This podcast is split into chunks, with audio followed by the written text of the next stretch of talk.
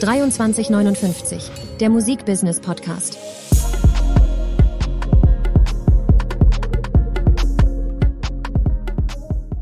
Herzlich willkommen zu einer weiteren Folge von 2359, der Musikbusiness Podcast. Heute mit Moritz Knabe. Moin. Lustigerweise habe ich, äh, als ich mich so ein bisschen vorbereitet habe, wieder ist mir klar geworden, wir kommen eigentlich aus der gleichen Stadt. Wohnen, ah, nee, du wohnst mittlerweile in Mannheim. Allerdings, wir Genau. haben uns eigentlich nur durch die Musikbranche kennengelernt. Sind, glaube ich, wie alt bist du?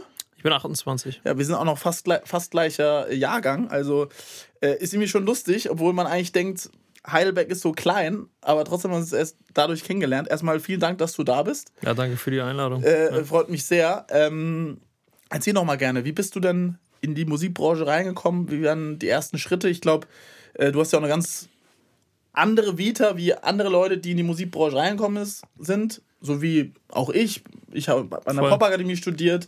Äh, also der typische Musikbusiness-Werdegang, oder nicht der typische, aber viele, ein ähnlicher, so mäßig.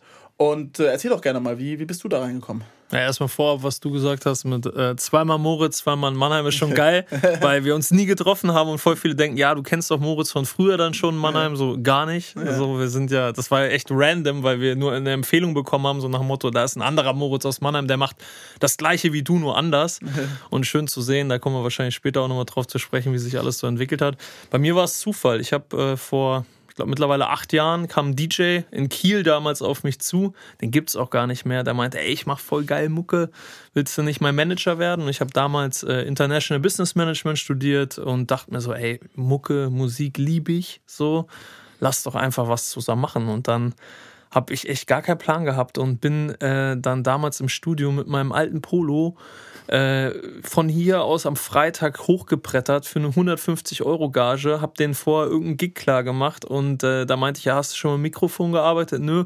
Und war dann so der MC und hab da äh, in Lübeck im Parkhaus hieß das, dann ganze Nacht MC gemacht, paar Stunden gepennt und bin dann wieder zurückgefahren. Das habe ich äh, zweimal im Monat gemacht. Muss man mal vorstellen, war viel teurer als, äh, als überhaupt das Ganze, das, das, sich das Ganze gelohnt hätte. Aber ich hatte irgendwie immer so die Vision, so ich mache jetzt aus dem den nächsten Martin Garrix. Ich war einfach voller Euphorie, hatte keinen Plan und äh, hat einfach Spaß gemacht und habe so viel gelernt in so kurzer Zeit und äh, habe parallel dann ähm, neben dem Studium mich selbstständig gemacht, eine, wie du weißt, eine eigene Wirtschaftsberatung aufgebaut. In Heidelberg-Mannheim sitzt die knapp 15 Mitarbeiter und äh, war zum Glück finanziell nie auf die Musikbranche äh, angewiesen und deswegen war es immer ein Hobby. Aber dieses Hobby wurde immer größer und größer und dann haben immer mehr Leute nachgefragt, so nach dem Motto, kannst du nicht auch mit mir zusammenarbeiten? Und dann kam irgendwann so die Erkenntnis, okay, krass, vielleicht Aber wie ist kam Geschäftsmodell. Ja, ja, krass. Also, wie, wie kam das? Weil für mich war das ja immer so, ich, ich habe das irgendwie aus Leidenschaft gemacht und wollte auch dann, also mir war relativ schnell klar, dass ich gerne in die Musikbranche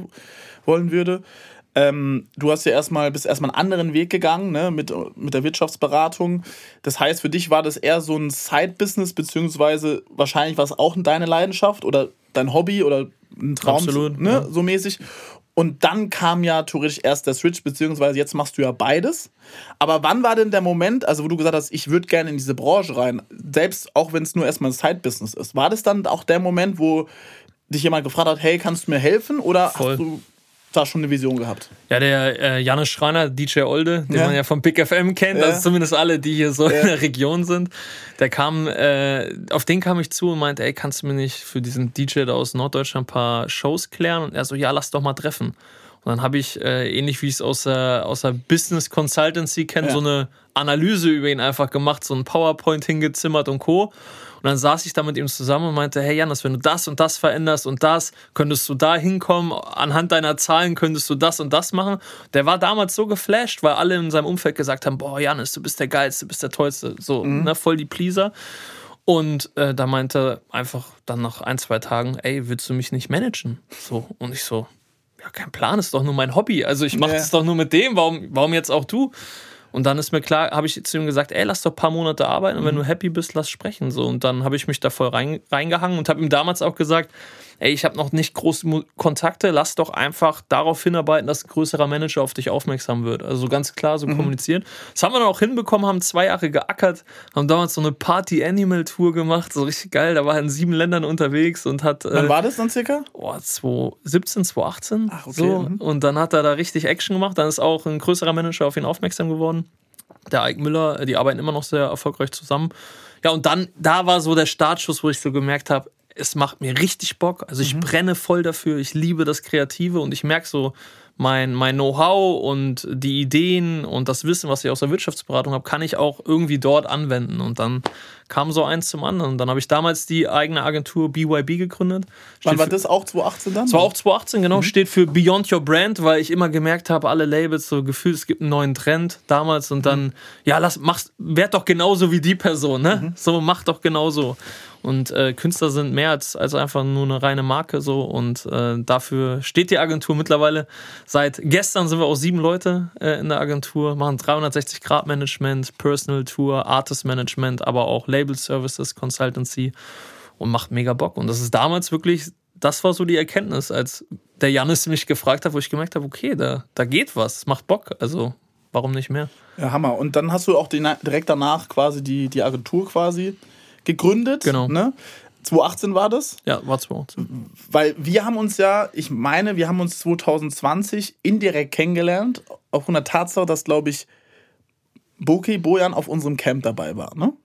Genau, ich glaube, äh, äh, erstmal irgendein anderer Kontakt ja. hatte uns vernetzt mhm. und dann war ich hier und dann hatte ich äh, dir von Boki erzählt genau. und dann hast du gehört, boah, krass Stimme, Hammer, geiler Typ, laden wir doch mal ein. Und dann haben wir mit Kroatien Camp und hier so erste ja. Camps gehabt und es war auch damals echt ein guter Startschuss, so noch weiter im Songwriting Gas zu geben. Ja, mega. So kamen wir in Kontakt. Ja, ja, absolut. Aber wie, wann kam das dann mit, mit Boki, also mit Bojan, wie kam das dann zustande? Auch hier wieder Janis Schreiner, die alte Legende. Ja, ja der war nämlich, äh, der kannte Boki früher noch irgendwie über ein Praktikum. Mhm. Äh, die Story sollen sie selbst erzählen, aber die ja. kannten sich früher und hatten einen Kontakt und äh, dann hatte, hatten die Jungs, weil sie gerade die Zusage fürs Talentförderprogramm bekommen hatten an der Poppe, ähm, haben, haben Janis gefragt, hey, kennst du einen Manager? So, die sagen alle, wir brauchen irgendwie einen Manager. Und äh, ich war damals schon extrem harter Workaholic, mhm. habe sieben Tage die Woche gearbeitet, rund um die Uhr.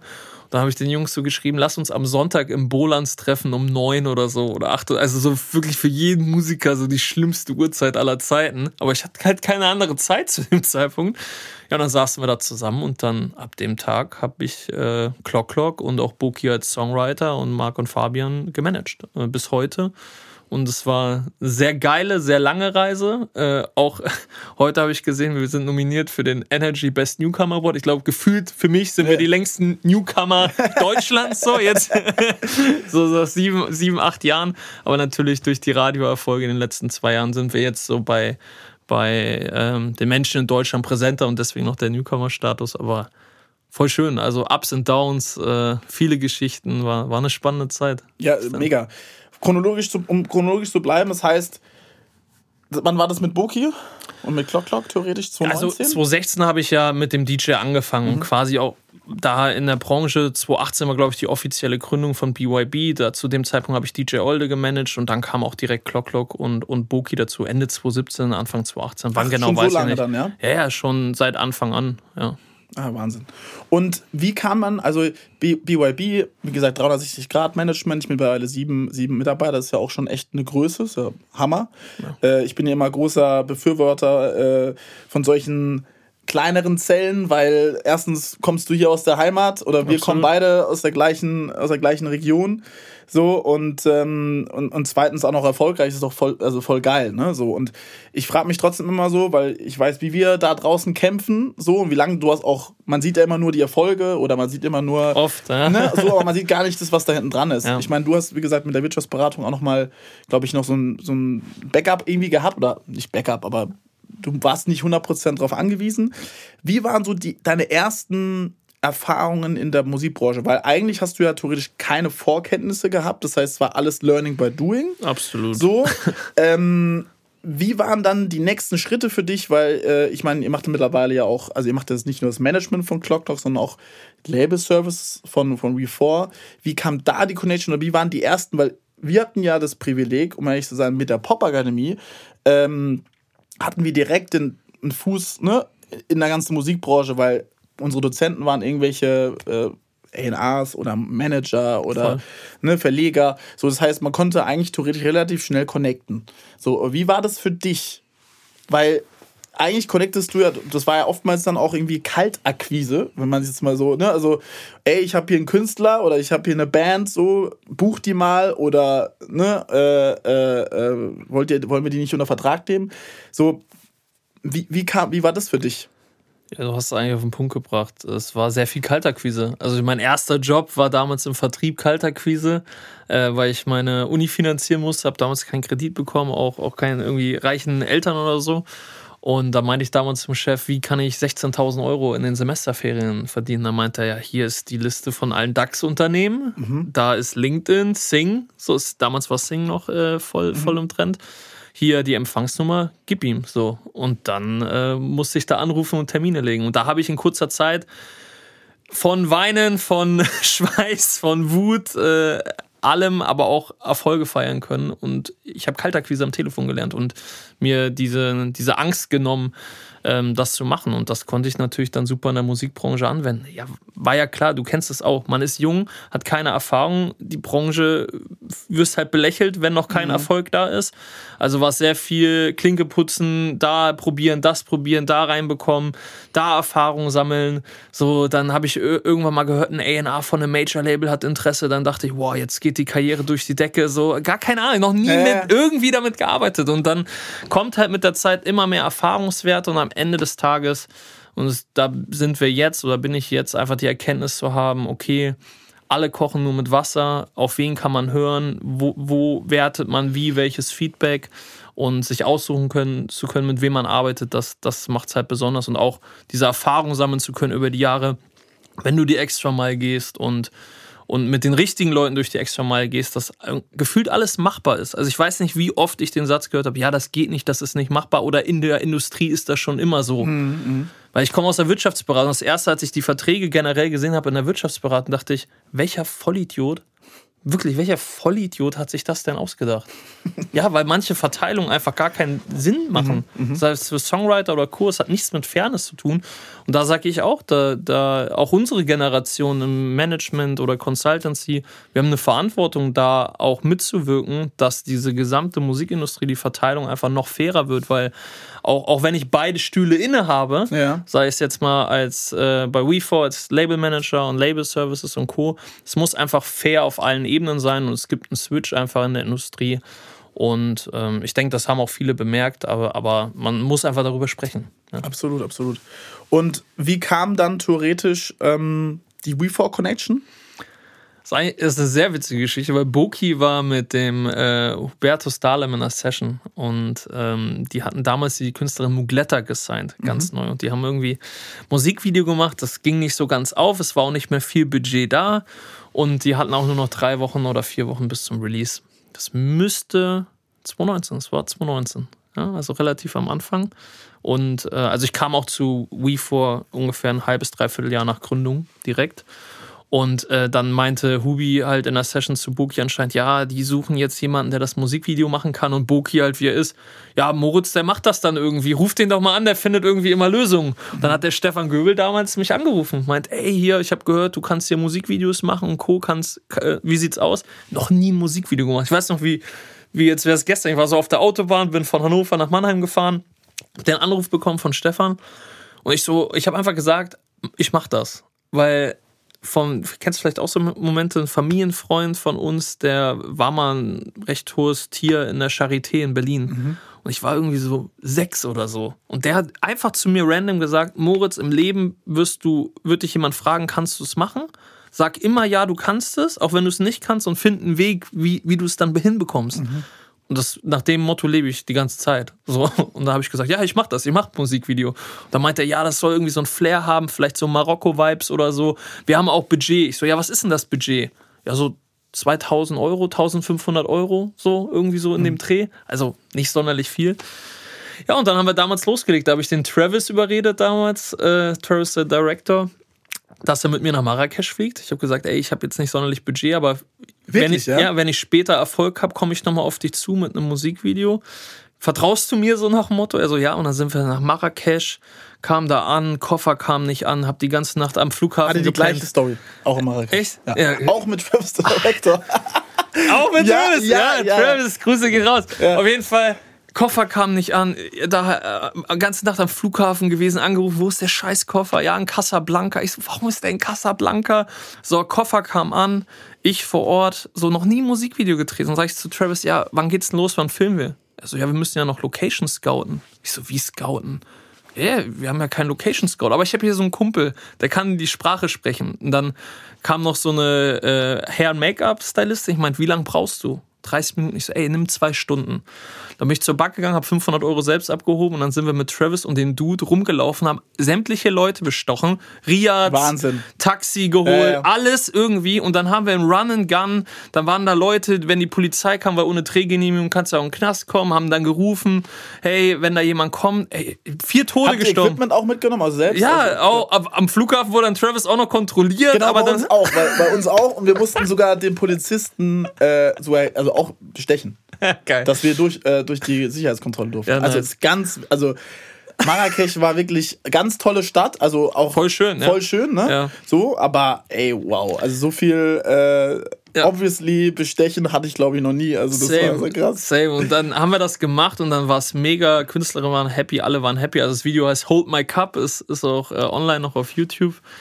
Und dann meinte Stefan halt hinterher, ja krass, äh, dass das so geklappt hat. Mhm. Wir suchen auch einen Labelmanager. Hast nicht Bock? So, hast du Erfahrung? Ich so, wie vorhin, Ja. wieder Prinzip? Ja. Klar mache ich. Wenn, gib mir ein paar Monate, wenn ihr happy seid, lass sprechen. So. Und äh, ja, long story short, dann bin ich zum Labelmanager geworden, 2019, 2020 auch Shareholder äh, von, der, von We4. Ja, und äh, der Rest äh, ist ja ein bisschen History, so was passiert ist. Wir sind mega dankbar dafür. Ähm, Kommen wir später auch nochmal drauf zu sprechen. Aber kurz zu Travis. Der hat nämlich den ersten Song, der mit Glockenbach und Clock Clock dann so richtig durch die Decke ging nach Red Light, war Brooklyn. Da hat er in Berlin das Musikvideo gemacht, auch mit einem gescheiten Budget. Und da hatte ich dann Travis wieder und der hat auch zuletzt seine Goldene dafür bekommen. Äh, Und da sieht man mal, was alles passieren kann von Marrakesch Harakiri zu äh, dann auch noch einem vernünftigen Musikvideo drehen. Ja, voll. Obwohl, man muss ja auch sagen, der Branche wird ja viel versprochen manchmal ne? und wird dann nie eingehalten. Ne? Das, das ist ja auch. Das ist auch, also für alle, die hier zuhören, Nee. so, das äh, ist leider, äh, hatte ich auch schon sehr oft die Erfahrung von Ja, glaub- Leuten, die mir was versprochen haben und nie wieder was wer nicht, kam. ne? Wer nicht, ist halt Ja. so. Vor allem, ja, ich glaube, wenn du, ne, wenn du ein junger Dude bist, der irgendwie gerade probiert, ein bisschen sein eigenes Business aufzubauen, dann glaube ich, wird dir sehr viel versprochen und bist auch noch so na naiv genug und sagst, oh ja, klar. Hört Danke. sich voll gut an, danke. Ich bin Machen dabei, so, ich ja. bin dabei, genau. Da ne? gibt es echt keinen Haken. Nein, nein, kein Haken. Okay. Also das ist schon, ne, aber ja, ey, voll, schön irgendwie, ne? So dass, dass das Ja. dann so, so zustande gekommen ist. Und was heißt jetzt We4? Das heißt äh, Stefan Göbel. Wer ist da alles dabei? Ja, genau. Also die BYB Agency, Mhm. wie ich schon erzäh äh, erzählt habe, wir machen nicht nur 360-Grad-Management, sondern auch Consultancy Mhm. und Label Services. Das heißt, vereinzelt werden wir angefragt für, ne, wenn wir irgendwelche Beratungssachen machen, äh, machen sollen, aber auch Label Services. Das heißt, bei WeFo konkret, WeFo wurde ja von zwei Produzenten ursprünglich gegründet, von, von Ingo und Hubi. Mhm. Äh, und der Stefan kam dann direkt dazu, äh, auch mit dem Sebastian. Und ähm, die haben das gegründet, weil sie gesagt haben, wir wollen selbst entscheiden, wann Musik rauskommt und nicht ein anderes Label. Wir wollen entscheiden. Und äh, die Idee ist, dass man Künstler findet, die an diese Vision glauben und mit den Künstlern zusammen die Mucke produziert und dann auch rausbringt und international vermarktet. Also WeFor hat schon die, den, den Anspruch, wir finden talentierte Acts und äh, gucken, dass die international früher oder später erfolgreich werden können. Natürlich erstmal mit Fokus auf GSA und dazu starten. Und da haben wir mit, mit Clock Clock gestartet, mit Glockenbach, jetzt auch die Ausdies. Aiden Martin ist unser neues Signing auch und haben auch Federico und äh, Lynn im Roster. Ja, und das ist so die, die Kernkompetenz. Also wirklich zusammen an der Musik arbeiten, die erschaffen und dann mit der geballten Power zu vermarkten. Und da nimmt jeder so seine Rolle rein. Sei es äh, ein Dirk Schirms, der als Radio A&R-Consultant äh, da ist, ein Stefan Göbel, der als Marketing äh, und Stratege am Start ist. Ich als Schnittstelle zwischen allem, als Labelmanager, die Dinge mit meinem Team dazu koordinieren. Und äh, Hubertus und Ingo halt als Produzenten die dann ganz klar ihre Expertise dann in die Produktion mit reinbringen. Genau. Und der erste Act war dann, den ihr dann gemeinsam gesigned habt, also war dann Clock Clock oder war das erst? Genau, es war? Millet hatten wir damals und Mugletta, dann kam Clock Clock danach. Ich glaube, eben in der Aufzählung habe ich äh, Glockenbach natürlich äh, vergessen. Äh, Glockenbach kam dann dazu.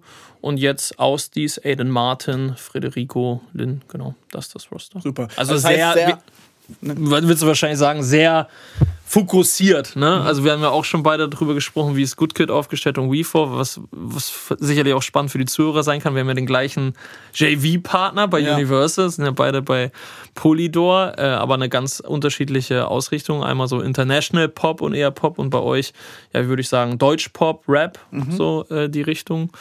Ähm, das ist äh, dieser, diese fokussierte Arbeitsweise, das ist ähm, dann das, was wir machen. Also auch, wir haben zum Teil Dinge, wo wir sagen, wir releasen bewusst zwei Songs im Jahr und arbeiten die am Radio und gucken die, dass sie wie bei Clock Clock dreimal hintereinander auf die Eins geht oder jetzt wie bei Aus, dies mit der ersten Solo-Singer Angel Eyes, die jetzt im Peak auf Nummer zwei war. Äh, oder auch bei Glockenbach jetzt die Lifeline, auch zum Glück im Peak äh, auf die zwei gegangen. Also da wirklich fokussiert zu gucken ähm, und nicht zu viel rauszubringen. Genau. Das, das, äh, da bin ich ja, ne, deswegen finde ich das so interessant, weil euer Weg ja doch auch also ähnlich ist wie unserer, aber dann auch Dann komplett anders. anders, ne? ja. Weil ihr voll auf Radio fokussiert seid ne? und euch dann auch, wie gesagt, du sagst dann, okay, ähm, wir fokussieren uns auf zwei Singles so im Jahr, kann ja mal sein. Ich bin zum Beispiel der Meinung, dass das dem Künstleraufbau in der heutigen Zeit eher schadet, sich nur auf zwei Singles zu fokussieren im Jahr, weil ich glaube, die Leute dann irgendwie auch so ein bisschen den Act vergessen und nur den Song äh, ähm, kennen, ja. Das ist ein sauguter Punkt, deswegen haben wir ja auch bewusst gesagt, jetzt bei, bei Clock Clock, da hatten wir ja zur Tour eine EP rausgebracht. Also hatten wir auch nochmal so ein äh, Bundle von vier weiteren Songs, dass man natürlich schaut, zwischendurch immer Singles zu bringen, aber für den Aufbau international, damit GSA erstmal funktioniert, äh, hilft es extrem und das sehen wir jetzt auch, dass man erstmal mit Radio-Focus-Singles anfängt und dann natürlich on top steigern kann. Also da bin ich schon deiner Meinung, ne, dass man nicht nur das eine machen sollte, aber äh, strategisch mit dem einen erstmal zu beginnen. Ne? Weil wir haben es auch andersrum mal probiert, so, äh, dann ist dann halt äh, zu viel durcheinander. Ja. Und wie war das dann dementsprechend? Also die erste Nummer von, also ihr habt bei Clock Clock, jetzt, wir können ja mal, also wenn es okay für dich ist, mal auf dieses Beispiel eingehen. Das heißt, ihr seid da ähm, mit einer Radiosingle rausgegangen. War das, was war das als erstes? Also Genau, also wir haben ja mittlerweile schon über 20 Songs draußen, auch aus der Vergangenheit. Äh, und ich glaube, die erste, die so eine gewisse Flughöhe hatte, war das äh, war Red Light mit Collab, als Collab mit Glockenbach.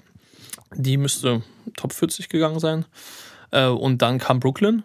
Die war ja dann auf der 2 im Peak äh, im Radio, auch mit Glockenbach. Und danach war ja schon die Abkapselung mit Sorry. Und mit Sorry ist gelungen, direkt mit der ersten Solo-Single auf 1 zu gehen. Dann kam Someone Else. Ähm, auch dreiviertel Jahr später auch auf 1. Das war beides in 2022. Und dann kam Over 2023 direkt nach der Tour, die jetzt auch zum dritten Mal zum Glück auf die Nummer 1 gegangen ist. Und jetzt haben wir ja das Nico Santos Feature. Äh, vorhin gesehen im Trend auf 5. Äh, also da, da sieht es auch sehr gut aus. Aber die Zielsetzung ist jetzt nicht, komm, lass von einer 1 zur nächsten hinterher springen und das ist das einzige Ziel. Nein, auf gar keinen Fall. Also es ist ja das Ganze drumherum, der Künstleraufbau. Sei es jetzt mit der ersten ausverkauften Tour, die wir hatten, die When the Sun Don't Shine Tour. Wir sind jetzt in Vorbereitung für, ohne dass ich jetzt äh, hier spoiler, über äh, mehrere Songs, äh, die, die jetzt ähm, in, den, in den nächsten äh, Monaten kommen. Vorbereitung für die nächste Tour, die ja auch kommt. Und da ist ja auch viel passiert, war ja auch für Clock Clock ein unfassbar spannendes Jahr. Dieses Jahr auch live waren ja auch war das, das knapp erste 50 Mal so Shows. richtig? Also eigene Tour? Also die erste Tour war es ja 2023 jetzt Anfang und danach auch diesen, diesen Sommer mal mitzunehmen. Dadurch, dass der Radioerfolg natürlich da war, kamen halt immer mehr Veranstalter auf uns zu. Und ähm, wir hatten, als wir Songwriting in Los Angeles letztes Jahr gemacht haben, äh, haben wir über den Tyler Spry einen Kontakt zu One Republic bekommen und in Wien in der Stadthalle für One Republic eröffnet. Das war natürlich für die gesamte Crew auch mega Erfahrung, vor so, Ja, mit so einer Wahnsinn. Ami-Produktion das zu machen und dann jetzt nach der ausverkauften Tour dann zweimal vor Pink zu spielen im Stadion in Hannover. Ich bin ja alter Hannoveraner, 96-Fan. Das war surreal, da, da zu stehen ähm, und, und das zu sehen oder auch Simply Red, also die, die Legenden da äh, mit zu supporten, im Nightliner äh, unterwegs zu sein mit der Crew, die auch zum Teil von Anfang an mit dabei waren, wie ein Frederik Michel von Mint Life Solution, der ja auch aus Mannheim kommt, der von Anfang an dran geglaubt hat an das Projekt und von jetzt, das ging ja auch von jetzt auf gleich, sorry, ging ab und auf einmal hieß es, Das war noch 2022. Ja, ihr spielt jetzt Shows, Big FM Stadtfest, dann ein paar Shows über den Sommer gespielt. Äh, dann hatten wir Energy Air Schweiz, wo auch irgendwie 30.000 mhm. Leute waren. War völlig crazy. Dann 2023 diese ausverkaufte Tour, diese ganzen Sommershows. Und jetzt äh, stehen wir schon vor der nächsten Tour. Es ist einfach schön zu sehen, wie, wie sich das entwickelt. Ja. Da kann man auch, ich glaube, man vergisst manchmal, ähm, so ein bisschen das wertzuschätzen, aber man kann ja auch ein bisschen stolz da mal drauf sein. Ne? So, Wir hatten letztens erst die Unterhaltung im Team, wo ich auch ja. meinte, hey, so lasst uns jetzt mal stolz sein. Im November beginnt für uns so die neue Season, also Oktober ja. ist auch so Urlaubsmonat für, für alle. Aber du weißt ja selbst, wie es ist. Oft ist man so in dem Geschehen drin und Absolut, es passiert ja. so viel, da merkt man gar nicht, was alles passiert ist. Und dann kommt irgendjemand von außen, wow, guck mal hier, da und da. Und denkt, man denkt so, krass, das ist so drei, vier, fünf Jahre her wenn mich jemand fragt, wann unsere Tour war, unsere Clock-Clock-Tour, würde ich sagen vor zwei Jahren. Die war dieses Jahr im März, April. Aber wie weil es einfach so ja, viel passiert ist. Ja, mega. Wie würdest du denn das mittlerweile, also ich komme ja ursprünglich so ein bisschen auch aus dem Radio, ne? Und ich glaube, die ganze Radiowelt hat sich ja auch extrem verändert. Ne? So, und ähm, wie würdest du denn sagen, ist die Conversion von Radio mal auf 1 zu Spotify? Das hat sich natürlich, also super krass verändert, dass das super lang dauert. Ne? Wann habt ihr ja. denn gemerkt, hey, wir sind richtig in Deutschland angekommen? Also so richtig, wo ihr sagt, okay, wow, jetzt merke ich auch theoretisch mal den Hype oder ich merke auch theoretisch, ich glaube, aufgrund von Corona war das natürlich ein bisschen schwierig in erster ja. Linie, aber dann wahrscheinlich durch eine Tour, ne? aber wahrscheinlich war der Moment schon etwas früher, oder? Das ist eine ultra spannende Frage. Also wir merken immer wieder, wenn, wenn du so eine Radiosingle hast, mhm. ähm, oder ich fange mal anders an. Generell, damit ein Song funktioniert, brauchst du halt Streaming und Radio in Deutschland. So. Wir hatten aber auch Singles, wo Streaming am Anfang gar nicht war. Mhm. Und wenn du so beim Radio so auf Top, in Top 20 Ebene gekommen bist, dass die Shazams immer deutlicher wurden, wir gemerkt haben, immer mehr Leute, wenn der Song gut genug ist, speichern sich den Song und da haben wir immer diesen Impact gemerkt. Und bei den Nummern, die dann so ja, Top 10, Top 5 äh, gegangen sind, das dann immer versetzt. Die Leute kennen dann den Song, aber nicht den Namen. Ne? Also auch jetzt sind wir in einer Phase, wo immer mehr, wir merken jetzt durch die Live-Shows und Sommershows, dass, dass der Name zum Beispiel bei Clockrock immer präsenter wird. So. Mhm. Aber es ist auch eine ganz normale Phase. Ne? Äh, aber jeder kennt halt dann die Songs. So. Und das, das ist spannend zu sehen. Und die, diesen Switch hinzubekommen, ähm, daran, daran arbeiten wir einfach. Aber da, der Sache muss man auch einfach Zeit geben. Das ist, glaube ich, oder ein ganz normaler Prozess. Aber um da, um konkret zu werden auf deine Frage, ich, alles so in den Top Ten Bereich, da merkt man Impact dann auf Streaming und auch in der Wahrnehmung der Menschen. Ne? Ich merke das immer ganz, ganz gut auch in meinem privaten Umfeld, wenn Leute sagen, ah, ich habe jetzt hier wieder die gehört oder die neue gehört. Und dann gucke ich parallel rein und dann sind die meistens in der Flughöhe Top 15, Top 10, weil dann, dadurch, dass es dann öfter läuft, die Leute das halt einfach wahrnehmen. Ja. Und was sind so für dich so die Key Maßnahmen, die ihr dann also weil wir sind ja zum Beispiel im Radio, was heißt leider gar nicht wirklich so krass vertreten, ja. weil einfach deutschsprachig ja auch wirklich, das wirklich Genre das Genre abhängig ja. natürlich, aber auch deutschsprachige Musik im Radio nicht wirklich so krass supported wird, momentan zumindest. Ähm, was sind denn da eure, eure Key-Maßnahmen, um theoretisch noch mehr Superfans, noch mehr Conversion zu generieren auf den Act? Weil eigentlich, was wir also sage ich zumindest öfters mal, was immer so das Ziel sein muss, ist, dass man so viele Superfans wie möglich generiert. Ne? Oder ja. so. Und ähm, ich glaube, ich könnte mir das, also ich glaube, ist schon generell schwierig, solche Superfans nur über Social Media zu generieren oder Spotify ne? Und, oder den Streaming-Partnern. Aber ich glaube, es ist trotzdem nur eine größere Herausforderung, das von Radio zu, erstens ist die Zielgruppe im Radio anders. Ne? Ähm, oder eine andere. Ja. So ähm, sind es alles Leute, die Apple Music oder Streaming nutzen, so äh, äh, Spotify nutzen. I don't know. So, ne? Was sind denn da? Gibt es da besondere Maßnahmen, die ihr äh, äh, ja, die ihr umsetzt äh, als, als wir zum Beispiel? Würde mich mal interessieren. So. Also gibt es da andere Dinge? Also du kannst ja gleich sagen, ob es ja. unterschiedliche Dinge sind. Also was ich sehr faszinierend fand, ist die Conversion, wenn man jetzt zum Beispiel Paid Ads schaltet auf TikTok und Instagram in Bezug auf äh, die jeweiligen Songs. Also wenn, wir hatten das bei der Tour unfassbar gemerkt, wir hatten so ein Snippet von Boki, wie er Sorry singt. Mhm. So, und das ist so krass converted, dass die Leute sich Tickets gekauft haben, weil sie gemerkt haben, ach krass, das ist die Person, die den Song singt, mega. Ich setze mich mal mit der Person auseinander. Also wir haben da auch gemerkt, dass da so ein Impact kam, dass die Leute mhm. dann, dann mit einzelnen Assets dann äh, reagiert haben. Das ist so eine Ebene. Eine weitere Ebene, klar, kommst, äh, kommst nicht drum herum und ist auch extrem wichtig, hier Community-Aufbau, sei es jetzt über Social Media. Aber den größten Impact, den ich diesen Sommer gemerkt habe, waren die Live-Shows. Also wenn die Leute wirklich vor der Bühne stehen und sehen, wow, das ist die Performance dahinter, mhm. das ist die Band. Das muss natürlich dann auch gut sein, ne? Klar, klar. Selbst, selbst, ja. selbst reden, ne? Also und da haben wir gemerkt, da ist sehr viel Identifikation hat damit stattgefunden, weil dann konnten die Leute auch mal, sei es ein Meet and Greet oder, oder auch mal, wenn Ansagen sind, einfach mehr über den Charakter des Acts herausfinden, was steckt dann neben der Stimme hinter, hinter Clock Clock. Und äh, das, das ist schön zu sehen und das merken wir auch in Ticket Sales und allem, dass, dass dieser Sommer, dieser Kontakt extremen, extremen Impact gegeben hat. Und dann gibt es natürlich immer kleinere Maßnahmen, sei es irgendeine Akustik-Session, Fankonzerte ähm, oder, oder andere Dinge. Mit Nico Santos haben wir jetzt äh, für die Gewinner äh, in Köln so ein äh, kleines Akustikkonzert mhm. gemacht. Das war ganz cool in so einer Rooftop-Bar. Das ist natürlich auch schön, weil so kannst du, wenn, wenn es sehr intim ist, so mit 30, 40 Superfans und danach sprechen die noch mit denen, das sind natürlich dann, das, das vergessen die nicht so schnell. Und das merkt man auch auf den Socials, wenn die das teilen und so. Und viele vergessen einfach, dass die Fans im Endeffekt das Allerwichtigste sind, weil ohne die, ohne die Zuhörer würde all das nicht passieren. In der Industrie gibt es immer tausend Leute, die sagen, guck mal, wie wichtig ich bin und wie toll, mhm. aber steht und fällt immer mit der Musik. Musik ist das Wichtigste und dann im nächsten Schritt die Leute, die es konsumieren, weil die ermöglichen alles andere erst. Und der Rest drumherum, sei es Labelmanagement und Co., die können einfach dafür sorgen, dass es äh, nachhaltiger ist oder, oder überhaupt äh, schneller funktioniert. Aber die sind nie der, können nie ein Erfolgsgarant dafür sein. Absolut, absolut. Ich meine, ich, ich finde es ja echt schön, dass. Ähm dass Live ist wieder so stark zurückgekommen ist. Zum Glück, ja. Und äh, toll, dass das auch irgendwie so ein großer Player dann doch wieder geworden ist.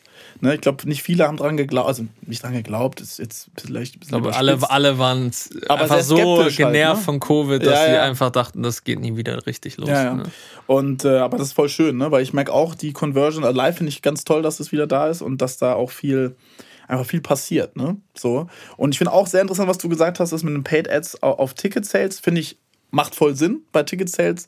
Ich bin kein großer Fan mehr von Paid Ads auf, auf Songs schalten. Nee, das funktioniert. Das ist ganz schlechte Katastrophe. Das sehe ich so, genauso. Ja. Da, da kämpfe ich immer noch ge gegen an äh, in jeder Major-Welt, theoretisch. Ne? Und auch selbst bei Künstlern, die sagen, ja, dann mach, lass doch mal Paid Ads schalten. So, ne? Und also für mich, also, aus, also zumindest aus den Erfahrungen, wenn das jemand hört und andere Erfahrungen hat, meldet euch bei Moritz und mir. Ja. Aber es gefühlt immer, man nimmt ein Geldbündel und zündet es halt einfach an.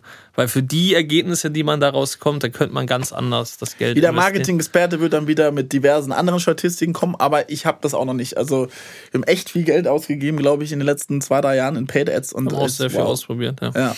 Äh, äh, da bin ich eher äh, Fan äh, von, von was anderem. Aber aber da merkt man auch wieder Qualität überzeugt, ne? Wenn die Leute aus dem Radio nur bei dem Beispiel mhm. die Stimme hören und sich in diese Stimme verlieben und, und sich ein Bild ausmalen, wer könnte das sein oder was steckt dahinter und dann sehen die das, dann können sie, dann haben sie natürlich diese direkte emotionale Connection.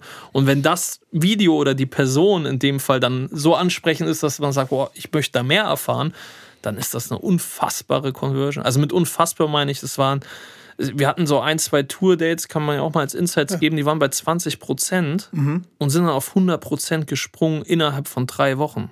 Einfach und nicht mit. Und wie haben die 20 Prozent? Also wann wart ihr bei 20 Prozent? Das war, also wir hatten so, wir hatten fast alles ausverkauft dann vor der Tour und da gab es so zwei, drei Städte, die waren halt nicht so gut. Und dann sind wir da mit der Social Media Agentur, mit der wir zusammenarbeiten, bin ich da halt voll rein akribisch und haben uns alles angeguckt und AB-Testing und mhm. so weiter.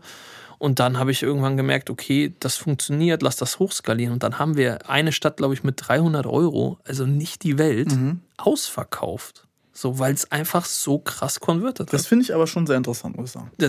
Also, ich fand das auch sehr interessant. Also, dass das so, aber ich kann mir wirklich vorstellen, auch wie gesagt, äh, da wahrscheinlich, wir reden ja immer bei A&Ring von Artist und Repertoire, war wahrscheinlich äh, das Repertoire ein Ticken sag mal, weiter fortgeschritten als, ne, so, so, und dann hat, dann hat die, ach Gott, das ist ja der, ne? Ja, genau. So, genau. und das ist natürlich, das ist super smart. Also finde ich, macht auch voll Sinn, so, wenn du es so erzählst.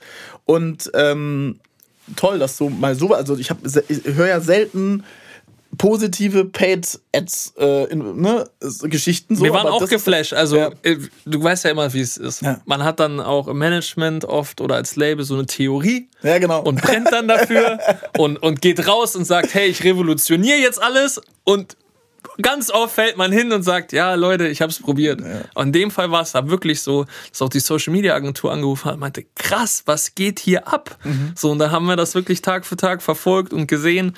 Und das Allerschönste für mich war einfach, dann auf Tour zu sein mit der ganzen Crew in diesem Nightliner, zu sehen, dass, dass es ausverkauft ist, dass man, dass man, dass man diese Menschen dort sieht, die kommen mhm. für den Music Act und was, wie emotional diese Reise dann ist, von ganz am Anfang, man lernt sich um 9 Uhr in so einem Bolans Restaurant kennen, hinzu, man, man hat eine ausverkaufte Tour und, und jetzt auch vor der nächsten, die ja drei- bis vierfach so groß ist, so.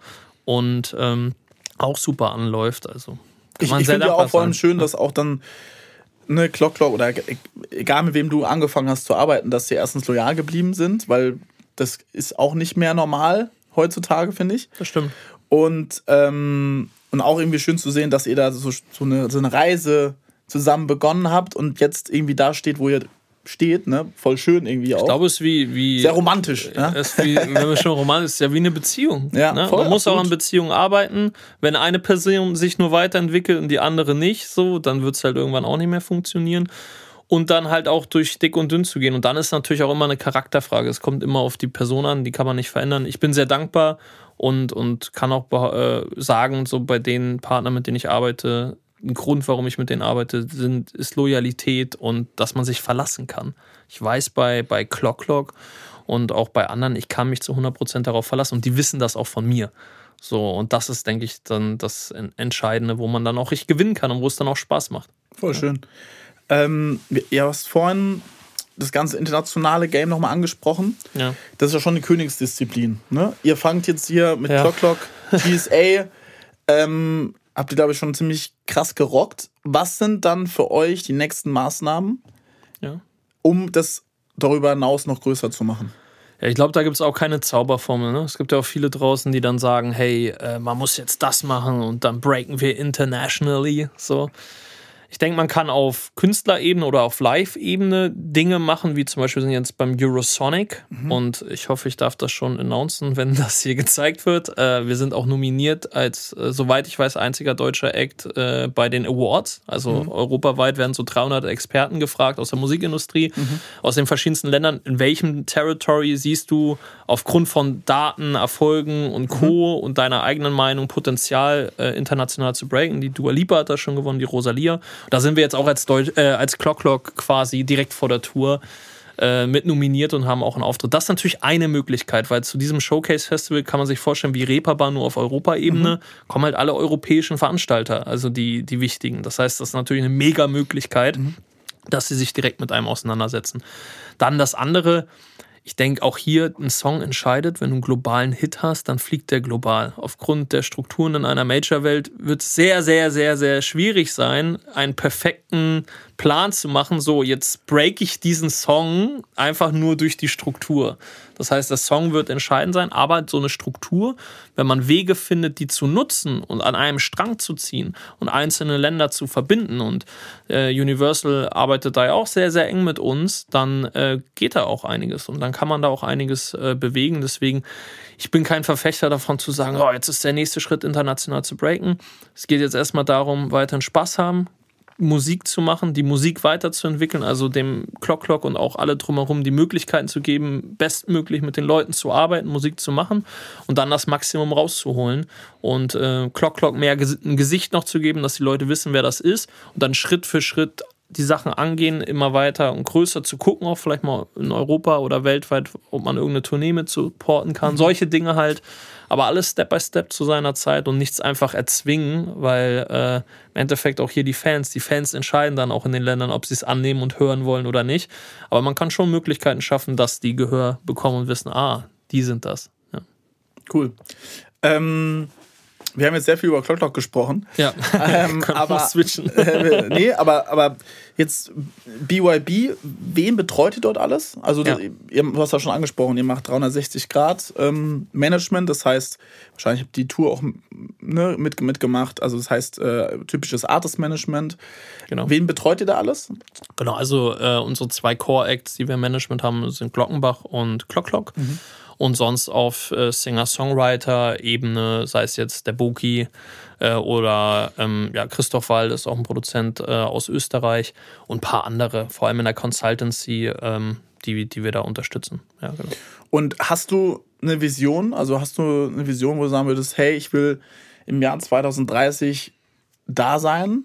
Oder ja? Super spannende Frage weil äh, ich immer groß denke und Pläne habe, aber ich habe jetzt nicht den einen Plan. Ich brauche das Office mit so vielen mhm. Mitarbeitern und Co. BYB ist für mich wie, ja, wie, wie eine Boutique-Management-Firma. Klingt jetzt fancy, aber was ich damit meine ist, ich möchte, dass alle, die bei uns unter Vertrag stehen oder mit uns kooperieren, maximalen Erfolg haben, so wie sie es haben wollen und damit glücklich sind. Das ist mein Anspruch. So. Und zu gucken, wie weit die Reise gehen kann, das triggert mich. Mhm. Einfach zu gucken, wie weit kann es denn noch gehen? Und da jetzt die Strukturen aufzubauen, ich kann mir sehr gut vorstellen, in Kapstadt habe ich ja auch das Haus mit den Geschäftspartnern, da Studios reinzubauen, dass man BYB-Studios da hat. In Berlin planen wir gerade was mit Studios noch on top neben denen, die wir schon haben. In LA was zu machen, auch wegen der Internationalität und dann einfach zu gucken mit dem Team, was wir haben. Wir, wir können mittlerweile auch alles anbieten, von Steuerberatung, äh, Partnern über Finanzmanagement, Überweisung, über, über Gesundheitscoaches, Ernährungsberater, alles Mögliche. Also 360 Grad wirklich so aufgestellt zu sein, dass wenn jemand sagt, hey, ich möchte mich nur auf Mucke konzentrieren oder ich möchte nur einen Teil davon und einen Einzelbereich, dass wir so das Zuhause sein können, wo die Leute sagen, hey, ich habe Bock mit BYB zu arbeiten, ich möchte das Maximum aus meiner Karriere rausholen. Das treibt mich an. Ja. Aber das ist auch schon mal sehr gut zusammengefasst. Und ich glaube auch, dass die Zukunft definitiv in die Richtung geht. Wir hatten ja schon am Anfang kurz drüber gesprochen, aber ähm, ich glaube, dass, dass, dass die kleineren Zellen und die eher, sag mal, du hast Boutique gerade gesagt, aber die, die sich ein bisschen mehr darauf fokussieren, auf, auf die Künstler, auf, auf das, was drumherum ist, ähm, ja, dass das, glaube ich, die Zukunft irgendwo schon auch ist. Ne? So, ja, es baut ähm, sich immer mehr um die Künstler auf und absolut. um die Creatives. Äh, und das wissen die auch. Und ich merke auch nicht jeder braucht, ich finde auch Management ist so ein, so ein veralteter Begriff. Ne? Also man ist ja irgendwie Businesspartner und mhm. bei dem einen ist es irgendwie 360 Grad und bei der anderen Person ist es nur in Teilbereichen so. Ähm, ja, das finde ich sehr spannend und das ist auch sehr viel Potenzial. Gleichzeitig muss ich aber auch sagen, um jetzt mal so ein bisschen Manager in Schutz zu nehmen, hatten wir ja auch mal äh, ein Gespräch dazu. Es wird natürlich oft auch gerne mit dem Finger auf Manager ge gezeigt. Und es gibt viele wirklich motivierte, talentierte Leute, die echt alles geben und oft auch selbst in die Pfanne gehauen werden. Ne? Also ist ja nicht immer, nicht immer andersrum. Äh, das muss man, muss man ja auch mal sagen. Ja, ja, ja voll. Ähm, du hast vorhin von einer Sieben-Tage-Woche gesprochen. Hm. Was machst du mittlerweile für deine, also bist du noch in der Wirtschaftsberatung richtig aktiv? Also wie würdest du sagen? Strategisch. Strategisch? Genau, strategisch. Ähm, da ähm, habe ich auch jetzt Standortleiter, die, die entwickelt werden. Ähm, der Unterschied, ich glaube, ich weiß, worauf deine ja. Frage hinausziehen äh, will. Also ich muss nicht zwingend sieben Tage arbeiten. Also äh, mittlerweile auch Frau und Hund. äh, das heißt, der Sonntag ist mir da auch heilig. Ähm, und dadurch, dass das Team jetzt gewachsen ist, kann ich halt auch wirklich mich auf die Dinge konzentrieren, wo ich verdammt stark bin und das deutlich effektiver nutzen, auch für meine Partner, als wenn ich irgendwie gefühlt alles mache, 24-7. Äh, da leidet dann irgendwann auch die Konzentration äh, drunter. Und so ist das jetzt sehr gut aufgeteilt. Ne? Cool. Ich wollte eigentlich auf die Frage hinaus, so Work-Life-Balance. Ich meine, du hast es ja gerade schon, ja. schon beschrieben, aber ich glaube, was ich zum Beispiel bin der Meinung, dass so Mental Health und diese ganzen Thematiken in der Musikbranche überhaupt nicht wirklich, also die sind, die werden wahrgenommen und ich glaube, ähm, jeder hat auch irgendwie bekommen. Aber keiner redet richtig keiner drüber. Redet so keiner richtig redet drüber, ne? Und jeder anderen Branche. Ich weiß gar nicht, ob wir mal darüber geredet haben. Ich glaube, wir haben wahrscheinlich, wahrscheinlich auch noch. Wir haben auch noch nicht darüber geredet. Ja, lass darüber reden. reden. Ja, lass darüber reden. Podcast. Nee, aber was, was, was, was machst du denn da? Also ich meine, mittlerweile ist für mich voll das wichtige Thema geworden. Ja. Ich glaube, ich bin am Anfang auch ich meine, wir sind ja alle, wir sind beide ja noch super jung, so, aber ich glaube, am Anfang war mir alles egal und ich habe immer trotzdem noch das Gefühl, dass mir ich nicht auf meine, immer noch nicht wirklich auf meinen Körper höre manchmal, aber weil ich du, man hat jeder Ziele, jeder will Ja, Vollgas voll. geben und so, ne? Und man ist ja auch jung, man kann auch Vollgas geben, aber ich habe das Gefühl, dass das Thema, also der Need so groß wie noch nie zuvor ist. Ja, es muss auch vor allem drüber gesprochen werden. Ne? Ja. Also, um dein, also am Anfang habe ich auch sieben Tage die Woche gearbeitet, 4 Uhr morgens aufstehen und so, hustle, work hard, so ich war so voll in dieser Bubble. Und irgendwann merkt das der Körper. Ich hatte auch schon so zwei, drei Momente, da kennst du vielleicht auch, war ich einfach auch mal drüber. Ja. Also da hat der Körper signalisiert, so, mein Lieber, hast ein bisschen verkackt, war jetzt zu viel. Wo man dann auch, äh, ich konnte das immer ganz gut vom Leistungssport, ich habe Rudern früher gemacht, ich kenne meinen Körper ganz gut, dann konnte ich mich rausnehmen und dann hat sich das zum Glück wieder so eingependelt. Es war jetzt nie drüber, dass ich irgendwie Pause machen musste oder Burnout oder sonst was hatte. Aber waren auf jeden Fall mal Erscheinungen dort. Und äh, ich habe mittlerweile einen High-Performance-Coach. Klingt fancy, ist, glaube ich, so eine Mischung aus, äh, aus äh, Sport, Ernährungsberater, Psychologe, alles Mögliche halt einfach. Macht da viel Breathwork, also Atemarbeit. Und ähm, der ist super. Also, Wo sitzt der? äh, der sitzt in Zypern und Okay. Berlin. Also wir machen viel über Zoom. Und äh, kann ich gerne auch verlinken, falls ihr irgendwelche Verlinkungen habt. Ähm, und der, der ist halt, also oft gehe ich da raus und denke mir so, ich habe es mir doch gerade selbst erklärt. So kennst du vielleicht, aber du musst erstmal einen Dialog aufbauen mit einer Voll. Person, die es hinbekommt, dass du es dir selbst erklärst, ohne dass dein Ego im Weg steht. Und ich merke, mit dem habe ich brutale Leichtigkeit, bin viel effektiver, äh, viel, obwohl viel zu jonglieren ist, habe ich sehr viel Klarheit und äh, habe auch davor immer mal wieder so Coaches gehabt, aber auch viel Scam dabei für mich, wo ich sage, boah, habe ich jetzt viel Geld bezahlt, aber hat jetzt nicht gepasst, aber mit dem bin ich sehr happy. Was machst du? Ja, ich habe auch so einen so Life-Coach oder Äh, sowas sag mal auch die fancy Begriffe, ja, nicht, wie, wie man das jetzt ähm, äh, nutzt. Ich wollte ihn auch hier bald mal einladen zum Podca Podcast. Geil. Ähm, und äh, ähnlich wie, wie du ne, es gerade beschrieben hast, mit dem kannst du über alles sprechen. Und ich glaube, vor allem, wenn du jung bist, dann weißt du auch manchmal, was ich gemerkt habe, ist auch, ja, man ist natürlich, du hast alles irgendwie, selbst auch, selbst mit dem Studium, ne, so toll, ne, und du hast auch Vorkenntnisse, aber am meisten habe ich Learning by Doing gelernt. Immer in der Praxis. Ja. Genau, immer in der Praxis. Und man ist halt da dadurch dann auch schon ziemlich oft auf die Gosch gefallen, ne, so. Richtig toll. Und, ja, richtig doll und, und hat dann auch immer nicht so tolle Erfahrungen gemacht. Und ich habe dann irgendwann, ich hatte dann irgendwie nicht, so- also so am Tiefpunkt, so hatte ich dann, das ist auch immer so ein Fehler. Man holt dann immer äh, äh, Leute ran oder so einen Coach ran, wenn es einem vielleicht überhaupt nicht gut und geht. hört aber dann vielleicht irgendwann auf, aber Genau. man muss halt einfach dranbleiben. man muss dranbleiben und vielleicht schon von vornherein irgendjemanden mit reinnehmen, so. Und ähm, der hat mir echt, äh, mich hat irgendwann mal gefragt, so, was war deine beste Investition bisher? Und da haben wir, glaube ich, ein paar Leute dann irgendwie gesagt, Immobilien oder Aktien oder irgendwas. Und dann habe ich gesagt, so, ey, ich glaube, die beste Investition ist in dich selbst irgendwo, ne? Weil wenn Immer. du nicht funktionierst, dann nicht, ich glaube, es ist vermessen jetzt zu sagen, dann fun funktioniert alles nicht. Bullshit, so, aber äh, wenn du nicht selbst funktionierst, dann, dann bist du auch irgendwie nicht happy, ne? So, und deswegen äh, glaube ich, war dann meine Antwort so, ey, die, die beste Investition war dann doch in mich selbst und das heißt halt, dass einem es gut geht und da Und dann auch das- anderen gut geht. Ne? Genau, also, weil absolut. wird ja auch nicht oft drüber gesprochen, halt Thema Leistungsdruck. Absolut. Also auf die Manager oder jetzt auf, auf gewisse Positionen, vor allem auf Manager, äh, liegt ex extremer Erfolgs- und Erfolgsdruck, weil Erwartungen halt einfach da sind und man ist dann die Schnittstelle und irgendwie muss man, muss man die Dinge klären. Es wird aber nicht richtig darüber gesprochen.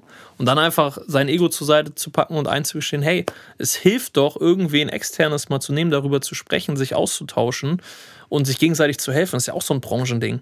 Ne? Viele sind ja einfach zu stolz, Absolut. einzugestehen, dass sie es nicht können und einfach zu sagen, das musste ich auch lernen über die Jahre, zu sagen, hey, ich kann das nicht. Ich frage jetzt einfach Leute, die da schon sind, die sollen mir helfen, sei es jetzt irgendwie äh, in der Branche oder außerhalb und dann daraus eine eigene Entscheidung zu treffen. Das ist auch für alle, die zuhören, mein größter Tipp.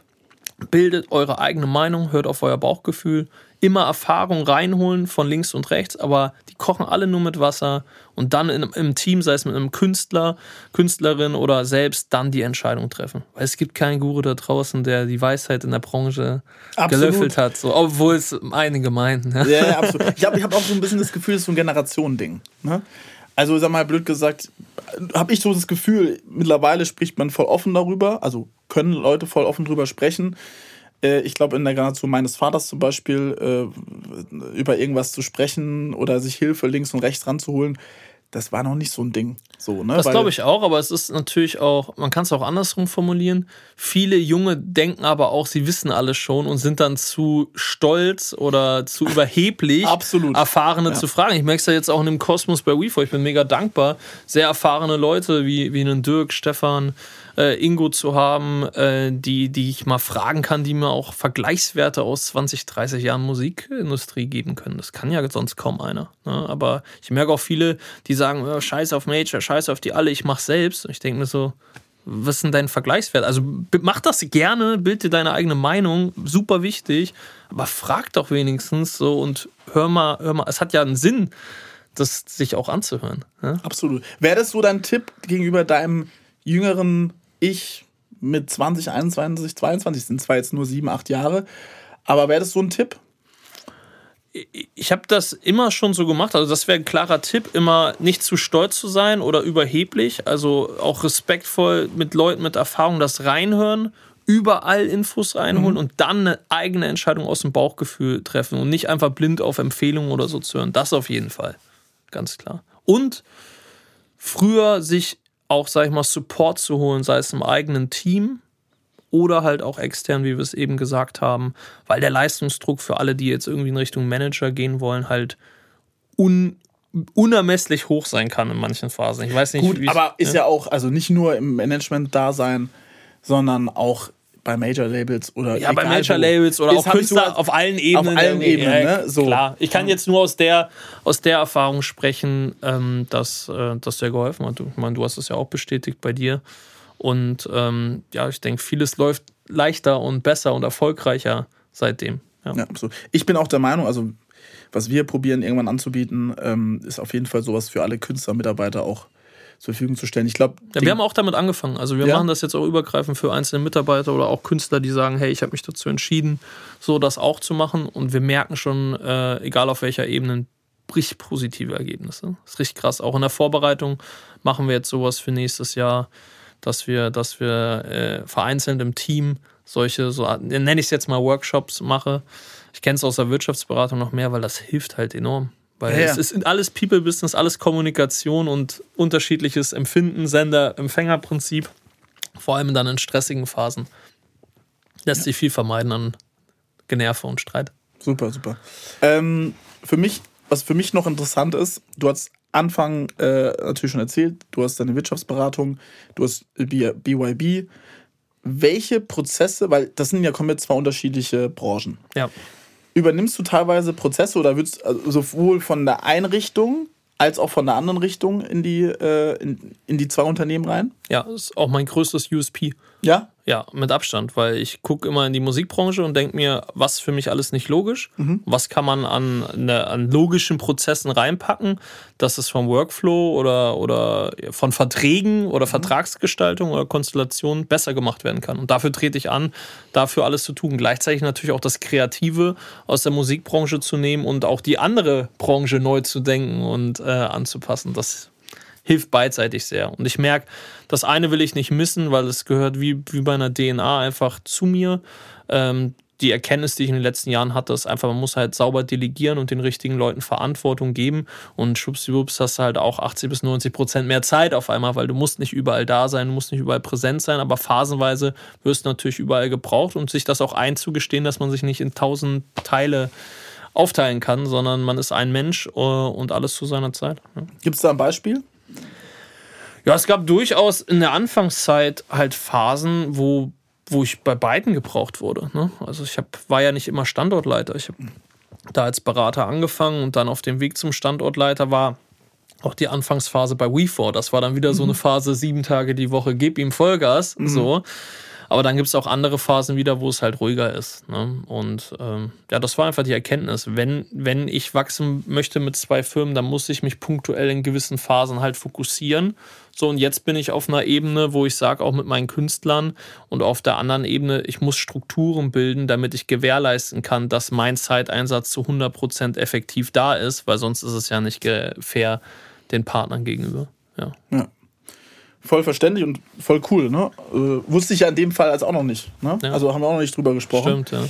Ähm, so abschließend gibt's, ich, ich frage immer so abschließend so, gibt es irgendeinen besonderen Meilenstein oder wo du sagen würdest, boah, ich habe jetzt habe ich, ich habe es irgendwie dann gefühlt, dass das jetzt der Moment war, der mich quasi, wir hatten am Anfang drüber gesprochen, so, du wirst nicht wirklich ernst genommen von der Branche. Gab es bei dir einen Moment, wo du sagst, boah, jetzt werde ich mal ernst genommen? Also, ich habe zwei Meilensteine, die ich teilen kann. Und äh, diese, um, um die direkte Frage zu beantworten, wo ich ernst genommen wurde, war klar, als wir mit Brooklyn und Sorry Erfolg hatten. Da haben Leute, denen ich vorher geschrieben habe, die mir nie geantwortet haben in der Branche, auf einmal geantwortet. Alle sind auf einmal cool, alle sind deine Buddies, alle sind Freunde, alle haben immer an dich geglaubt. 74 Millionen Leute waren an dem Erfolg beteiligt.